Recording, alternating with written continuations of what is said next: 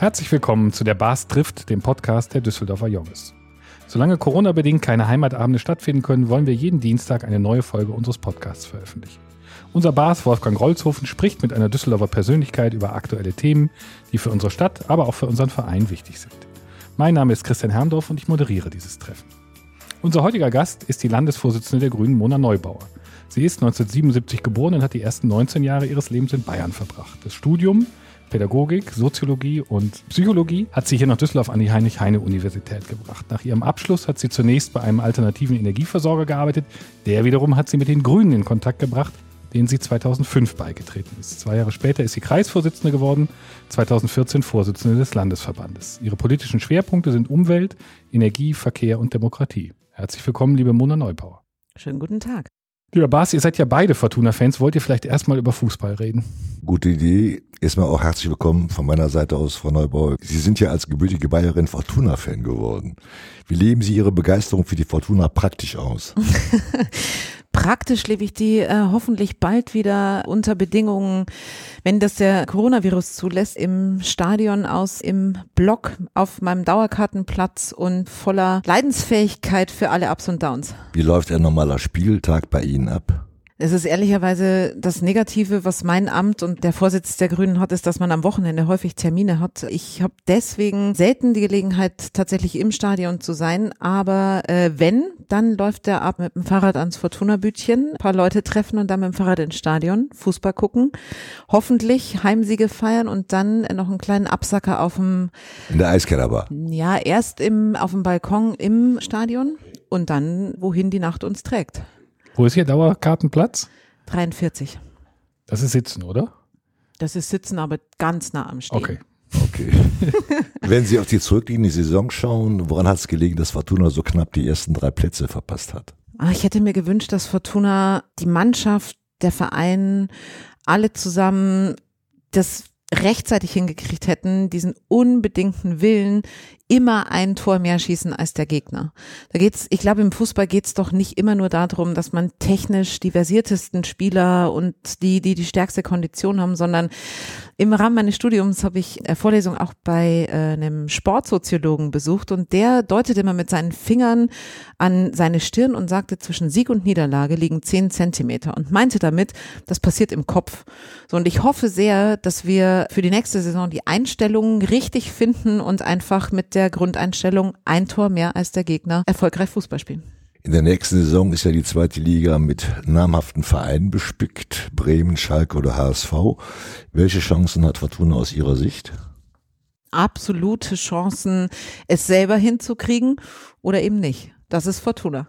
Ja, eine launische Diva, wie wir ja auch wissen. Absolut. Ich würde auch gerne über erfolgreiche Dinge sprechen, aber nicht über Fortuna. Wir fangen aber erstmal mit einem Misserfolg an. Als die 2017 Landtagswahl war, hat, haben die Grünen eine sehr, sehr schmerzliche Niederlage erlebt. Sie haben jüngst Umfragen äh, veröffentlicht auf Landesebene, die die Grünen weit über 20 Prozent sehen. Was ist zwischen dieser sehr krachenden Niederlage und einem Ergebnis von über 20 Prozent passiert? Zuallervorderst ist es uns gelungen und das war, können Sie mir glauben, kein einfacher Prozess als Grüne vor der eigenen Haustür zu kehren. Also zu suchen, was ist eigentlich unser eigener Anteil, dass wir so äh, abgewählt wurden. So kann man es ja, glaube ich, äh, einfach zusammenfassen mit dem Ergebnis. Und dann haben wir da aber die Arbeit nicht gescheut, auch die parteiinternen Strittigkeiten über Veränderungen, die wir im Zuschnitt unseres Landesvorstands, äh, in Satzungsangelegenheiten, in der Zusammenarbeit geregelt haben. Ich glaube, jeder, der im Verein unterwegs ist, weiß, dass das sehr, sehr, sehr schwierige Prozesse sind, die wir aber erfolgreich gemeistert haben. Und dann haben wir, glaube ich, Folgendes verstanden als Grüne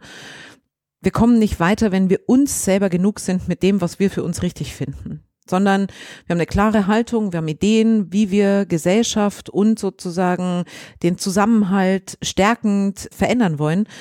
Aber das erreicht man besser, wenn man sich zutraut, zu auch ungewöhnlichen Leuten, Firmen, Vertreterinnen von Verbänden zu gehen und zu versuchen zu verstehen, warum die so ticken und denen eine Möglichkeit zu geben, von der anderen Seite her zu versuchen zu verstehen, warum ticken eigentlich die Grünen so. Also tatsächlich auf Augenhöhe, hart in der Sache, mit einer klaren Haltung, aber eben auch mit einem, ich sag mal, Pragmatismus, der vor allem Vertrauen in Parteien und freiheitliche Demokratie schützen soll. Das ist, glaube ich, nahbar zu sein als Politik. Das haben wir Grüne verstanden. So viel zum Weg. Ähm, wenn man dann an einem Ziel oder zumindest dem Zwischenziel ist, wird man dann vorsichtiger? Was macht das mit einem?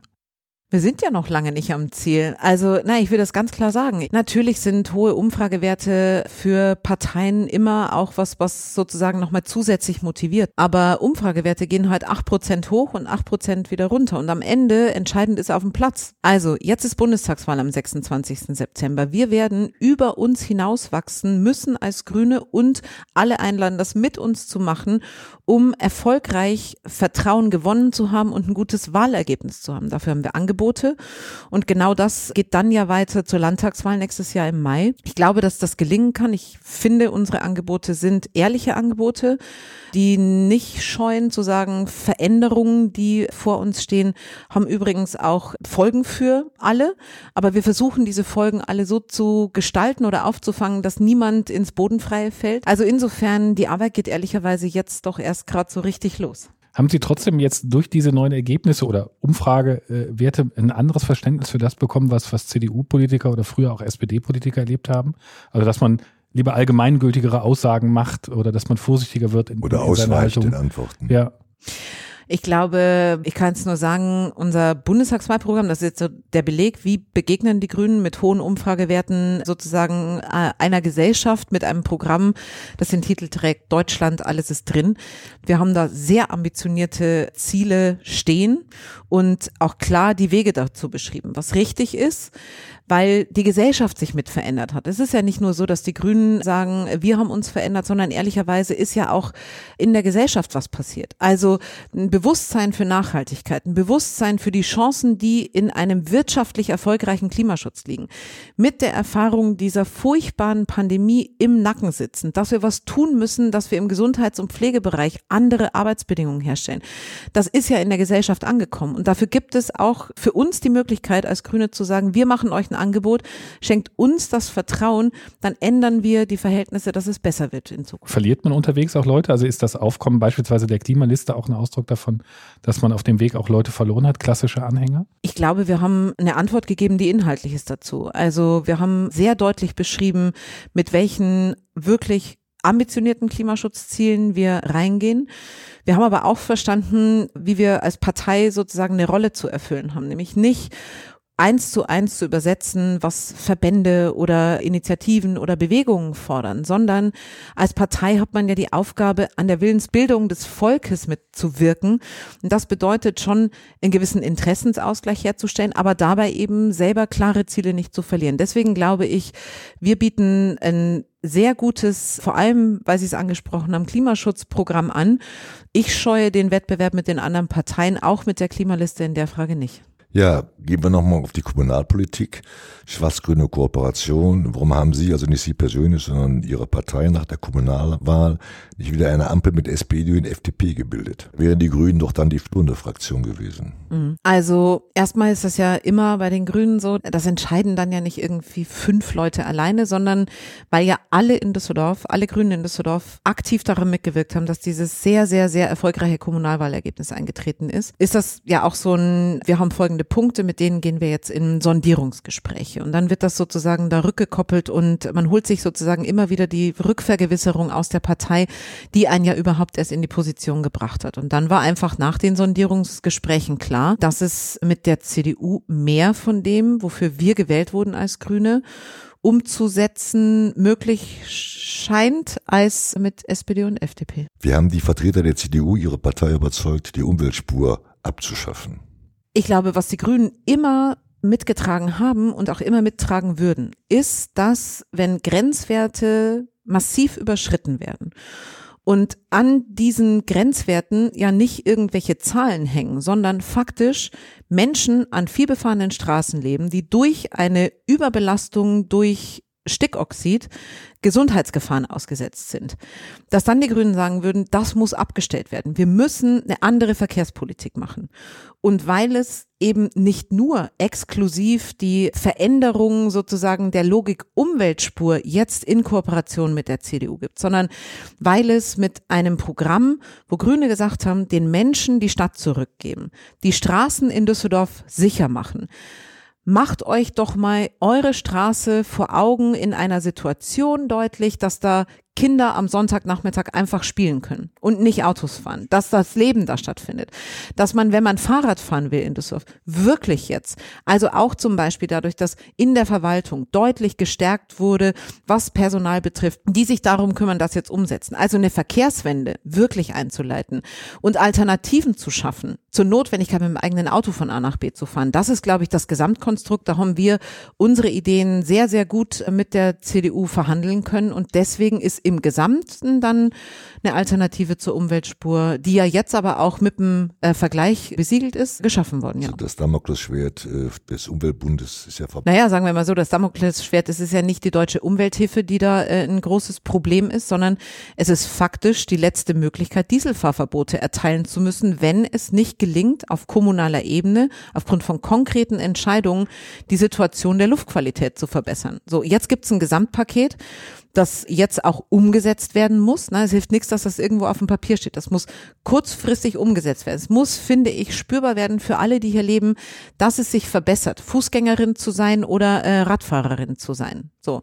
Und damit die Alternative geschaffen wird. Was war der größte Erfolg von Bündnis 90 Die Grünen bei den Kooperationsverhandlungen für die Grünen? Soll ich Ihnen mal sagen, was ich ehrlicherweise nicht gedacht habe, äh, was möglich ist?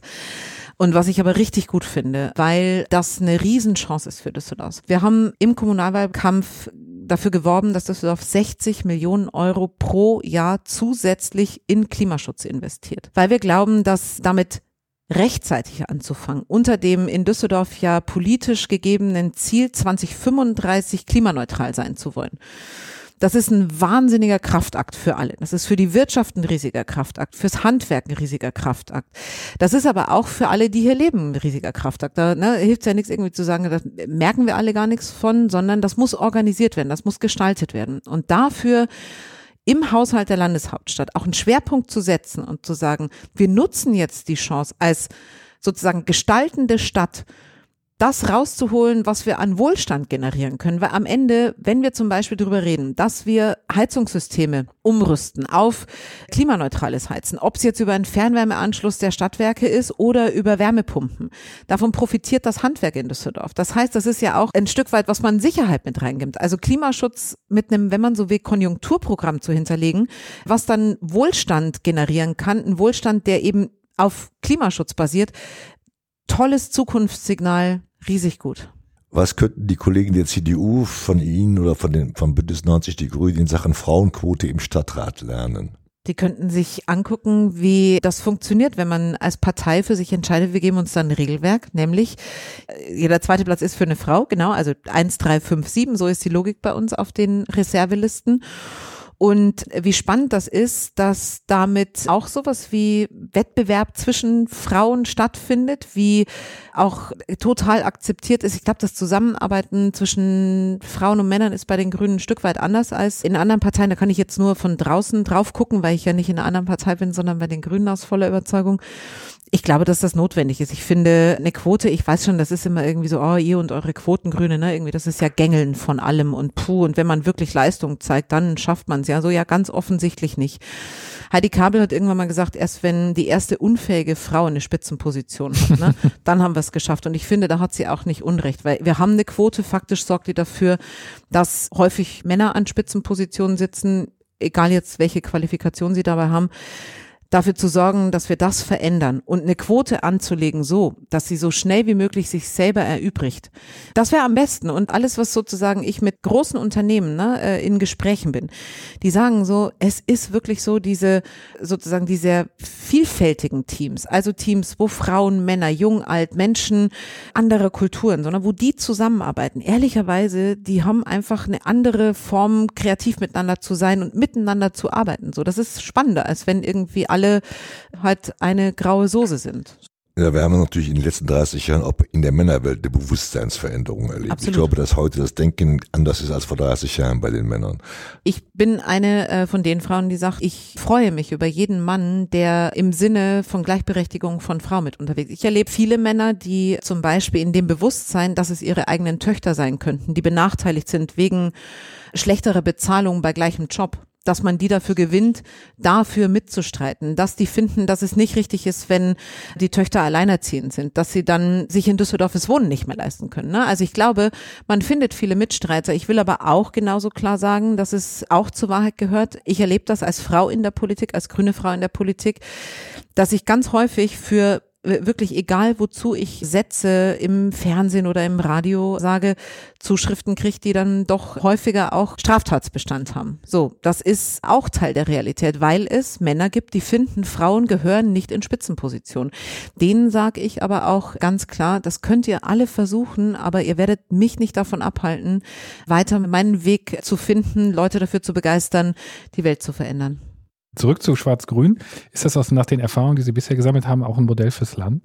Ha, diese Frage war irgendwie ein bisschen absehbar. Ich glaube, was ein Modell fürs Land ist für uns als Grüne ist, dass man mit klaren Ideen antritt, dass man als Partei geschlossen antritt, dass man als Team antritt, weil man dann erfolgreich ist, weil man gelernt hat, ein Stück weit, das war ja bei den Grünen in Düsseldorf doch ehrlicherweise auch nicht immer so, dass die gedacht haben, sie könnten irgendwie was mit der Tiefe der Stadtgesellschaft zu tun zu haben. Ne? Und jetzt aber zu sagen, äh, selbstverständlich sind wir politische Avantgarde, aber das bedeutet übrigens nicht, dass wir nicht im Zentrum dieser Stadt die Debatten mitgestalten wollen. Das ist ein Vorbild fürs Land. Am Ende, glaube ich, müssen demokratische Parteien immer in der Lage sein, nach Wahlergebnis entsprechend mit anderen demokratischen Parteien in Koalition einzutreten. Das schließt selbstverständlich die CDU ein, das schließt die SPD mit ein, das schließt die FDP mit ein, das schließt aber auch eindeutig die AfD aus. Was passiert mit Ihnen selber? Sie sind jetzt sieben Jahre Landesvorsitzende. Was könnte nach der Wahl für Sie kommen? Nach der Bundestagswahl? Nein, nach der Landtagswahl. Naja, sagen wir mal so, ich bin jetzt Landesvorsitzende wir sind schon äh, mittendrin, statt nur dabei, uns vorzubereiten auf die Landtagswahlen. Ne? Also, und ich kann Ihnen sagen, da ist Corona auch kein Geschenk für jemanden wie mich, die in die Politik gegangen ist, weil ich mag Menschen einfach. So, und ich mag dieses Kommunikative mit Menschen, das sich streiten auf Podien, das sozusagen auch Reden zu halten und mitzukriegen, wie reagieren die jetzt auf diese Worte. Ne? Irgendwie werden, werden da die Augen gerollt oder wird applaudiert oder fangen die an zu lächeln oder gucken die irritiert. Und trotzdem haben wir das, was wir sozusagen verinnerlicht haben, nämlich wir wollen mit den Menschen Nordrhein-Westfalen verändern und sozusagen eine bessere Zukunft für die nachfolgenden Generationen mit guten Arbeitsplätzen, mit Klima- und Umweltschutz, mit einer anderen Verkehrspolitik organisieren, haben wir jetzt alles digital gemacht mit Zukunftswerkstätten in Zoom-Konferenzen. Ich hatte sehr, sehr häufig karierte Augen am Abend eines Tages und arbeiten also am Programm da bin ich natürlich als Landesvorsitzende in führender Verantwortung, dass das auch was Anständiges wird. Und dann gucken wir mal, wie wir uns nach der Bundestagswahl personell aufstellen. Da werden wir nach der Bundestagswahl ein Angebot machen. Dann werden Sie davon erfahren. Als nächstes steht erst einmal die Bundestagswahl an. Waren Sie für Annalena Baerbock oder für Robert Habeck? Ich habe großen Respekt davor, wie die beiden das hingekriegt haben. Ohne offensichtlichen Streit, der, glaube ich, gerade in der Situation, das muss man sich ja nochmal vergegenwärtigen. Wir haben ja miterleben können, wie es andere Parteien für sich entschieden haben, solche Personenfragen zu klären. CDU, CSU haben damit in einer schweren Phase des um sich greifens des Coronavirus gedacht, es wäre eigentlich eine kluge Idee, dass Markus Söder und Armin Laschet jetzt die Bundespresse also im Zwölf-Stunden-Rhythmus irgendwie von links nach rechts, von vorne nach hinten, von schwarz nach weiß jagen. Ich glaube, verantwortliche Politik weiß um die Notwendigkeit von Entscheidungen, weiß um die Ernsthaftigkeit, solche Entscheidungen auch treffen zu müssen. Und vielleicht ist es alleine schon ein Beweis dafür, dass die Grünen doch schon ganz schön bereit sind, Verantwortung zu übernehmen, dass Annalena Baerbock und Robert Habeck das für sich so entschieden haben. Beide hätten es gekonnt und Annalena Baerbock ist es geworden. Mit Robert Habeck im Team. Aber sie ist unsere Kanzlerkandidatin. Wie erleben Sie die recht heftigen Angriffe jetzt neuerdings gegen Annalena Baerbock? Ich war gestern noch in einer Runde bei Arbeitgeberverbänden, wo ich mit denen eigentlich über Klimaschutz, Industrie und Wirtschaft diskutiert habe. Aber es mir nicht verkneifen konnte zu kommentieren, dass eine Anzeigenkampagne, die unter anderem von Arbeitgeberverbänden ja initiiert wurde, vielleicht äh, ist die bekannt, äh, wo Annalena Baerbock als Moses dargestellt wurde und eigentlich die Botschaft war, die gehört nicht zu uns, denen auch klar gesagt habe, wir können uns gerne inhaltlich streiten, wirklich. Und dazu sind wir in der Lage, weil wir Konzepte erarbeitet haben, mit denen wir euch sagen können, so würde es mit uns laufen. Aber was nicht geht, ist, dass man eine Person diskreditiert, dass man offen Frauenhass auslebt, das ist nichts anderes. Und dass man eine Botschaft sendet, die gehört nicht zu uns und die Partei übrigens auch nicht. Das ist ganz ehrlich, was ist los mit den Konservativen? Was ist los mit denen, die sich nicht trauen? Also die sagen, Veränderung habe ich, finde ich schwierig für mich. Das ist ja zu respektieren. Aber dann muss man das anders artikulieren, außer Abwertung von Personen. Das Annalena Baerbock das so tough nimmt, also Nehmerqualitäten hat Annalena Baerbock. Sie hört nicht auf, auch Agenda zu setzen, ne? also mit zum Beispiel einem Industriepakt, wo sie sagt, dies, das machen wir, damit wir diese klimaneutrale Industrie als Vorreiterin Bundesrepublik in einem starken Europa hinkriegen. Großer Respekt und dringender Aufruf und Appell an alle, anständig und fair aber hart in der Sache Wahlkampf zu führen. Das können Sie sich an Düsseldorf ein Beispiel nehmen. Düsseldorf war ein guter, fairer Wahlkampf. Finde ich ja. Warum geht es bei den Beliebtheitswerten der Kanzlerkandidaten im Moment so auf und ab und der Kanzlerkandidatin? Ja, weil Umfragewerte äh, Umfragewerte sind, ne? Glaube ich. Ich halte das ja für Kinkerlitzchen, aber die haben ja jetzt aufgegriffen, die Sonderauszahlungen, Lebensläufe der Kandidatinnen und Kandidatinnen. Normalerweise, wenn man, glaube ich, keine Bundeskanzlerkandidatin wäre, würde kein Mensch interessieren. Aber das wird ja jetzt unheimlich hochgepusht von den Medien auch oder von den Kritikern. Da muss sie ja Stehvermögen haben. In meinen Augen waren das ja auch handwerkliche Unachtsamkeiten und die sollte man vielleicht auch nicht so hoch spielen, wie es die Medien eigentlich tun. Ich glaube, es gibt niemanden, der sich darüber mehr ärgert als Annalena Baerbock selber. Erstens. Ich, ja. Zweitens, diese Fehler sind hoffentlich für die Zukunft jetzt abgestellt. Drittens, ich finde, man muss schon unterscheiden. Annalena Baerbock arbeitet als Bundesvorsitzende ohne Gehalt der Partei zu kriegen, hat aber quasi Weihnachtsgeld ausgezahlt bekommen, hat das vollkommen versteuert, aber zu spät als Nebeneinkunft dem Bundestagspräsidenten gemeldet, das nachgeholt, dass man sich traut, gerade als CDU, CSU, die eine Maskenaffäre sondersgleich, das muss man sich vorstellen, da wird aus der Not die wir hier hatten, ja, da haben sich Einzelne mit Millionenbeträgen die Taschen voll gemacht. Eine Vetternwirtschaft sondersgleichen. Ein maximales Problem, Vertrauen in Demokratie zu halten. Also wo kommen wir denn hin, wenn Politikerinnen und Politiker sich die Taschen selber voll machen, aus der Not der anderen? Das ist was ganz anderes als das, was Annalena Baerbock gemacht hat. Es ist trotzdem nicht gut, dass Annalena Baerbock zu spät gemeldet hat, aber das in einen Breit zu rühren, falsch. So. Und ich glaube, wie gesagt, genau, man muss Stehvermögen haben und vor allem aber muss man dafür sorgen, dass wo auch eigene Fehler, also wo man selber mit verantwortlich ist, dass das abgestellt wird und das ist hoffentlich erfolgt. Und wie geht die Bundestagswahl Ihrer Einschätzung noch am Ende aus? Alles ist drin. Okay. Das ist wirklich spannend. Das ist ein guter Slogan. Deutschland es ist super. Drin, ja. Deutschland alles, ja, es ist wirklich, und ich meine, das ist doch, wir treten an. Mit einer Rückendeckung oder sozusagen einem Erleben, ich habe es ja vorher schon gesagt, die Gesellschaft hat sich auch verändert. Die Rahmenbedingungen, in denen wir leben, haben sich verändert. Alleine dadurch, dass wir so viele Prozesse digitalisieren, dadurch, dass die Klimakrise ja spürbar wird. Also es ist ja spürbar, als es jetzt vor kurzem so heiß war in Düsseldorf. Man will sich ja nicht vorstellen, wie es ist, wenn wir zukünftig Sommer erleben, wo wir Durchschnittstemperaturen von ich weiß nicht wie vielen Grad haben und die Stadt sich nicht mehr abkühlen kann. Ich bin, knock on wood, gesund. So, ich will nicht wissen, wie das ist, wenn man Kreislaufprobleme hat. Und weil das so viele jetzt erleben und sich vorstellen können und weil es ja auch dieses Urteil des Bundesverfassungsgerichts gibt, in dem gesagt wird, ihr müsst jetzt was tun, damit die Einschränkungen für die folgenden Generationen nicht so groß sein müssen, dass die über die Maßen nicht mehr frei leben können.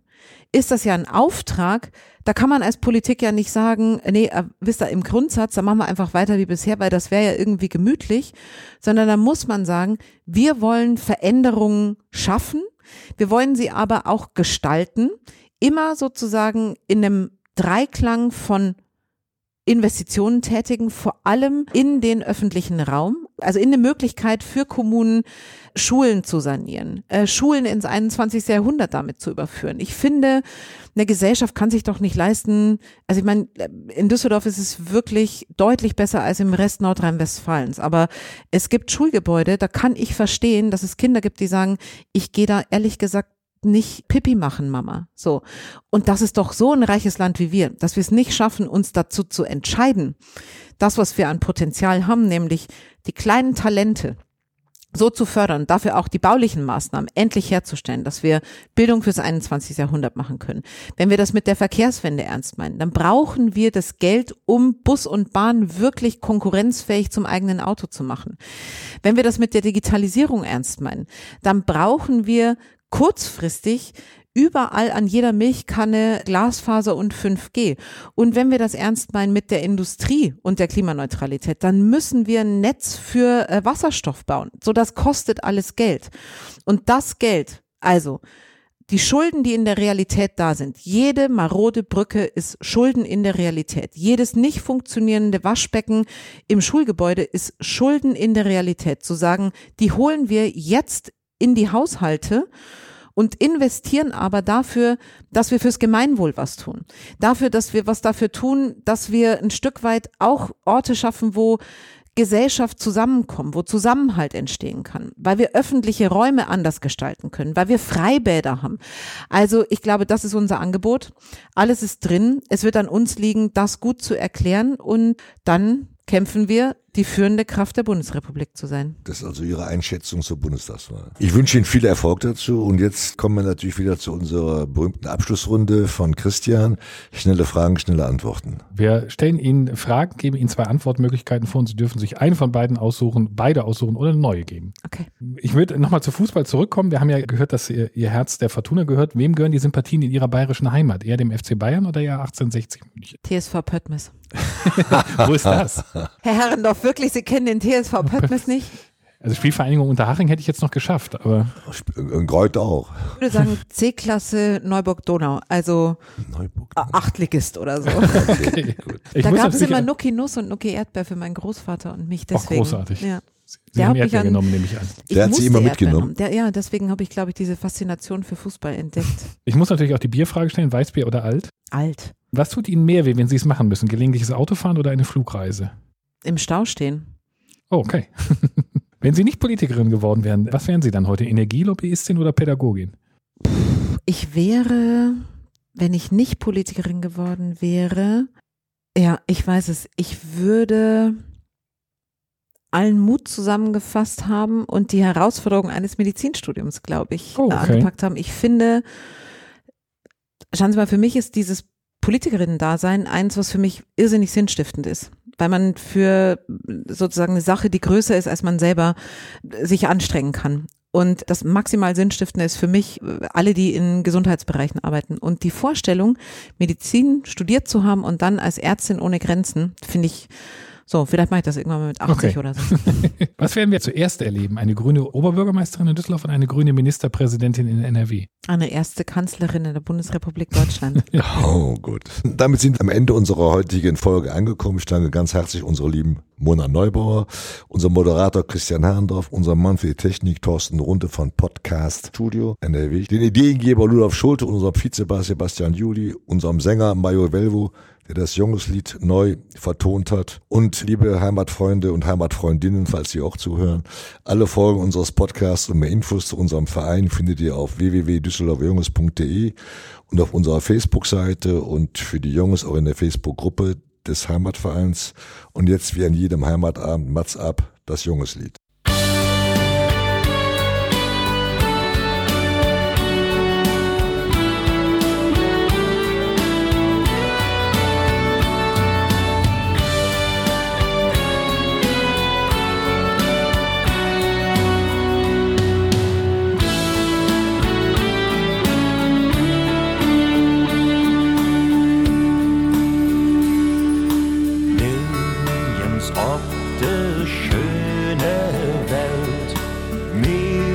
Dat Leben so gefällt, als wo ich min Heimat von, als ne Düsseldorf Düsseldorfer Jung, als wo ich min Heimat fung, als ne Düsseldorfer